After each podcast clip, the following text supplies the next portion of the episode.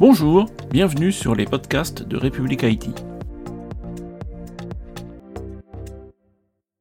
Général Thierry Bauer, bonjour. Bonjour Monsieur le maire. Euh, donc vous êtes adjoint au général commandant la cyberdéfense, autrement dit le ComCyber.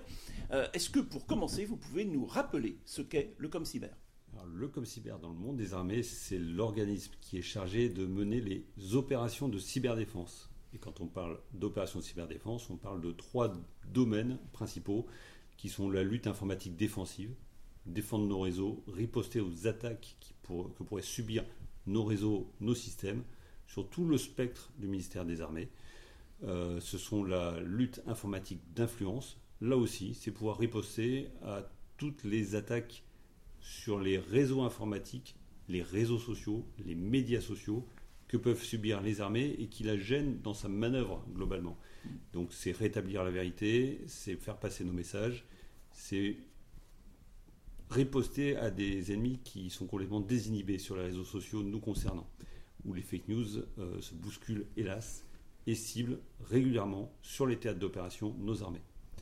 Dernier domaine beaucoup plus discret, euh, mais qui a une vraie existence, euh, c'est la lutte informatique offensive, c'est-à-dire construire les outils, les manœuvres, les stratégies qui nous permettront à nous aussi d'attaquer un ennemi dans le cyberespace en cas de conflit.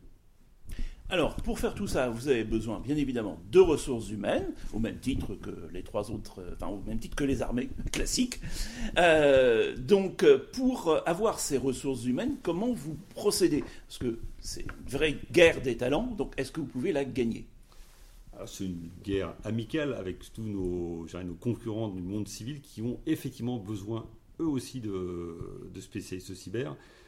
Comment on la gagne, en tout cas, comment on l'amène On l'amène euh, en bonne intelligence euh, avec un concept qu'on appelle le pipeline cyber. Le pipeline cyber, ça consiste à sensibiliser les jeunes, des, exercices qu'on peut faire en université, en école, récemment avec euh, l'éducation nationale, Capture the Flag, qui a très bien fonctionné en Ile-de-France et qui sera a priori étendu à l'ensemble du territoire dès l'année prochaine, face à son succès.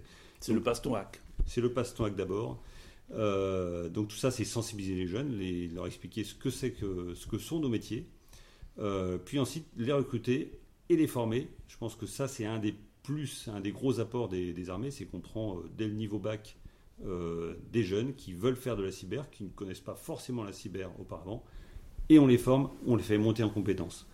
Euh, on les fait monter en compétences jusqu'à des diplômes d'ingénieur, jusqu'à des bac plus 5, voire des bac plus 7 euh, en milieu, fin de carrière. Euh, on recrute bien évidemment de jeunes ingénieurs.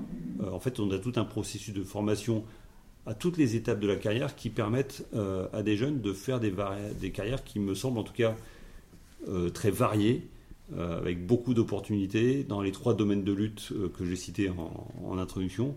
Euh, et à la fin, finalement, de les aider aussi à, repartir dans le, dans le privé. Euh, comme on dit souvent comme cyber, on est bien conscient qu'en 2023, un jeune n'est pas forcément attiré par une carrière de plus de 30 ans dans les armées. Il se dit qu'il veut faire beaucoup de choses, donc ça on l'accompagne.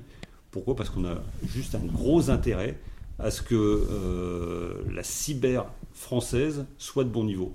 Euh, donc que nos entreprises euh, également soient bien protégées. Donc on n'a pas d'état d'âme à accompagner de façon intelligente des jeunes dans leur sortie de carrière. Donc le pipeline, c'est ça, c'est de la sensibilisation jusqu'à la sortie des armées, qui pour les, plus passionnés interviendra au-delà de 50 ans, 60 ans, 64 ans, j'ai cru comprendre.